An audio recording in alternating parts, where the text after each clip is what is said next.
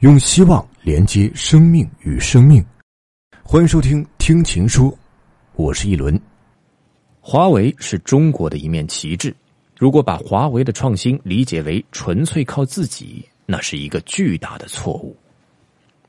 牛津大学国际发展系傅小兰教授的研究指出，华为国际化成功的根本原因，并不只是钻研核心专利技术。而是通过从外国客户、合作者以及海外子公司中逆向学习来不断提升和发展自身技术能力。华为之所以在海外设立多个研究中心，是为了开发满足特定客户需求的产品。华为的每一个创新都源于与客户的亲密接触，以及对客户及其市场需求的理解。客户不断向华为要求更多、更优质的产品和服务。告诉华为下一步会发生什么，以及他们希望购买什么。四 G、五 G、六 G 就是这么来的。客户的挑剔也是改善已有产品外观、材料和技术的重要推动力。通过与客户的这种互动，华为不断追求和获得前沿先进技术，不断改进技术和流程。这是华为从追随者逐步成长为领导者和创新者的过程。除了从客户那里学习，华为还通过对外合作，从外部来源获得知识和能力。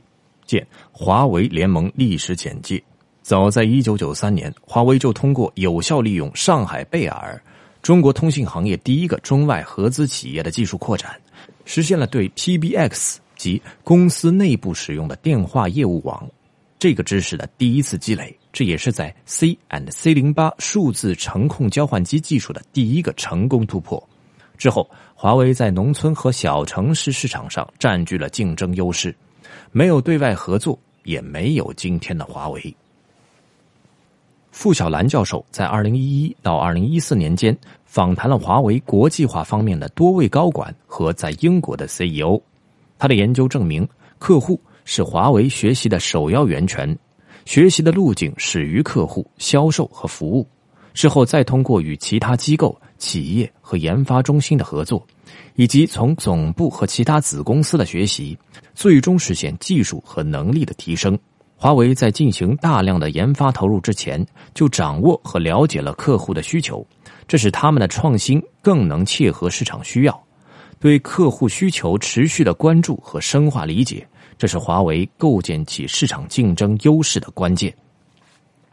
通过华为的案例，我们会明白，为什么简单的谈自主创新，动不动就要国家给钱给政策，不是一条好的出路。因为科技创新必须和市场结合，它在本质上是被推动的。光是聚集一些科研人员，孤孤单单闭门造车，却幻想赶超世界水平，这种路径注定行不通。华为的案例也说明，开放的。市场化的、以客户为中心的创新才是可行之路。只要客户理解、客户认可、客户喜欢，慢慢就会帮你壮大起来。向客户学习，向一切能够合作的伙伴学习，这是无比重要的。当华为不再是跟随者，在某些方面开始领先，这时会出现一些新的变化。最近一两个月，华为消费者业务 CEO 余承东释放了这样的信息：华为已经开发了自己的操作系统，如果迫不得已无法继续使用安卓系统，就准备开始 B 计划。他说，华为的确拥有备用系统，但仅在必要情况下使用。说实话，我们并不想使用。时间回到二零一二年，任正非和华为诺亚方舟实验室的科学家会谈。诺亚方舟实验室也被称为“二零一二实验室”，据说是任正非看了电影《二零一二》，认为信息爆炸将像洪水一样，华为想生存下来就需要造一艘方舟，因此得名。时任华为终端 OS 开发部部长李金喜问：“当前在终端 OS 领域，安卓、iOS、Windows Phone 八三足鼎立，形成了各自的生态圈。”留给其他终端 OS 的机会窗已经很小，请问公司对终端操作系统有何希望和要求？任正非回答：“如果说这三个操作系统都给华为一个平等权利，那我们的操作系统是不需要的。我们现在做终端操作系统是出于战略考虑，如果他们突然断了我们的粮食，安卓系统不给我用了，Windows Phone 八系统也不给我用了，我是不是就傻了？主要是让别人允许我们用，而不是断了我们的粮食。真要到断了我们粮食的时候，备份系统要能用得上。我们可能坚持做几十年都不用，但还是得做。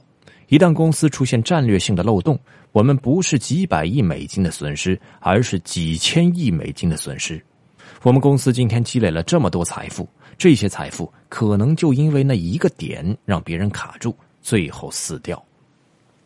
华为海思做芯片也是同样道理。任正非一直坚持，华为应该充分利用别人的优势，反对建立一个封闭系统，因为封闭系统必然要能量耗尽，一定要死亡的。技术系统也不能做封闭系统，但同时他认为做芯片是长远的战略投资。一定要站立起来，适当减少对美国的依赖。华为的创新是开放式创新和自主的备份式创新的结合。为什么能实现备份的突破呢？当时任正非说，几年之后，我们在硬件系统，特别是低流量的硬件系统方面，应该有系统性的突破了。我们的末端产品大量硬件会标准化、通用化、简单化，这些成果可以固化，这样。我们的研发队伍至少有几千个设计电路的熟练工程师就能出来，可以投入到芯片开发中去。我给何庭波，就是海思总裁说：“你的芯片设计能不能发展到两万人？这些有电路设计成功经验的人，把复杂的大电路变成微电路以后，经过一轮洗礼，就是芯片设计专家了。我们有两万人强攻这个未来的管道科学，从高端到低端这个垂直体系。”难道不能整合吗？显然，重大的关联性突破需要巨大的人力和财力投入，必须建立在一定基础上，这是有内在逻辑的。无论是华为芯片的成功，还是操作系统的备份，告诉我们另一个重要的道理：没有谁会给你永远的承诺，生死攸关的命运要掌握在自己的手里。这一方面，中国企业的确有很多很多教训，不敢挑战关键的、核心的。必须突破的东西，在思想上和战略上偷懒，最终受制于人。我觉得任正非了不起的地方，就是对问题看得特别通透和长远。一方面，他反对所谓自主创新，他说自主就陷入了伤死里面，这是一个封闭系统。我们为什么要排外？我们能什么都比别人做得好吗？自主就是封建的闭关自守。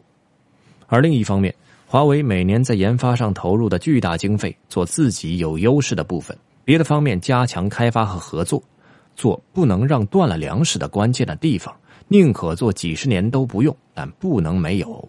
一方面，他说：“如果我们不向美国人民学习他们的伟大，我们就永远战胜不了美国。”另一方面，他说：“一定要站立起来，适当减少对美国的依赖。”美国不欠华为一个理解。但任正非说得好，我从来没有担忧华为被封杀，不买是他们傻，不买他们就吃亏了。我们有很多东西，欧美国家最终非买不可，真的有底气才能如此义薄云天。我们一定要耐得住寂寞，板凳要坐十年冷，人生还是要咬定自己的专长优势，持续去做。我们这么努力，比不上一个房地产公司。上帝先让我们死。就有点不公平，把自己的事情真正做好，世界关掉这扇门，会给你打开那扇窗。今天关掉，明天还会再打开。今天的中国在很多方面已经有了巨人的形态，这势必给国际社会带来深刻的结构性的变化，并引起各种各样的猜想。特别是美国这一两年对中国质疑和批评的声音似乎越来越多。但这一些质疑和批评并不能动摇我们的心，但可以促进我们反思。我们也该有足够的心理承受力。世界并不欠我们一个理解。这当然不是说质疑和批评都无所谓，而是说人在做，天在看。中国只要做好分内的事，该做的事，真正贯彻以人为本，从上到下全心全意为人民群众对美好生活的向往而努力。真正落实三个公平，真正做到市场在资源配置中起决定性作用，真正落实十八届三中全会通过的关于全面深化改革的决定，只要往前走，即使一时被质疑、被批评，也不能阻挡什么。这就是很多有识之士反复强调的：中国的问题在内部，主要是把自己的事情办好，而评判的标准在于广大人民群众开心不开心、充实不充实、安定不安定的真实感受。我们要珍惜一切创造价值的力量，哪怕他们还不完善。批评很容易，批评的有道理，并不是那么容易。梁启超说过。凡大事业，必由大国民创造。大国民在心智上应该有平等心、平常心、开放心、将心比心。世界并不欠你一个理解，但当你对世界有一个认真的交代时，世界一定会给你更多、更好的理解。更多精彩内容，请关注“秦朔朋友圈”。我是一轮，我们下期再见。